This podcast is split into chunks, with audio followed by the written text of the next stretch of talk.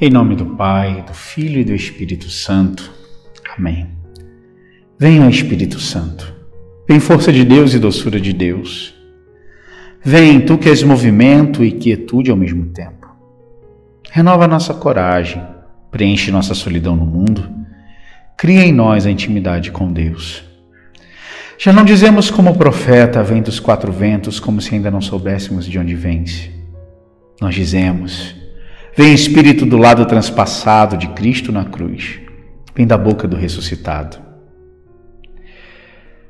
Amados irmãos e irmãs, nesta sexta-feira da 24ª semana do tempo comum, continuamos com a leitura da primeira carta de São Paulo aos Coríntios.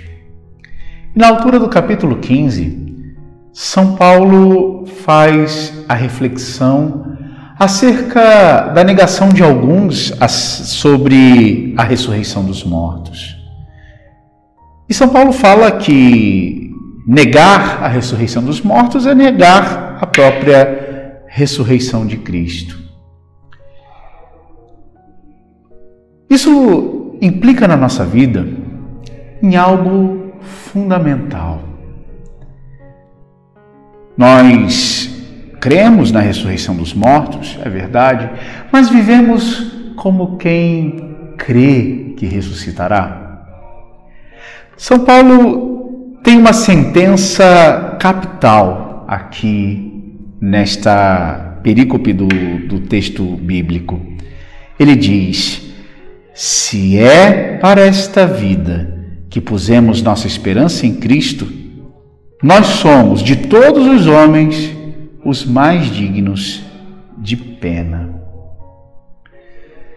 Meus irmãos, nós temos que buscar viver esta vida, nós temos que buscar edificar as coisas, conquistar, ganhar o pão de cada dia. Mas uma coisa que nós não podemos esquecer, sob a pena de enlouquecermos e de perdermos tudo, é o fato de que por mais que tenhamos que ganhar esta vida, a nossa esperança é para o céu. A nossa esperança não está aqui. Então, meus irmãos, tanto os bens quanto os problemas se tornam relativos.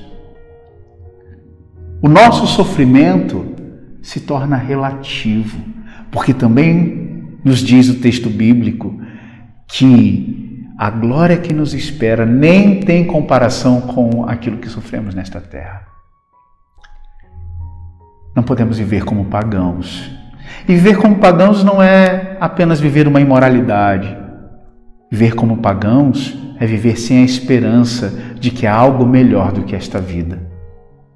Se ela é boa, imaginemos o que virá. Se ela nos está sendo sofrida, temos a consolação de que ela será melhor. Mas seja como for, busquemos pautar a nossa vida, o nosso sofrimento e a nossa alegria no fato de que o céu é logo. Abençoe-vos, Deus Todo-Poderoso, Pai e Filho e Espírito Santo.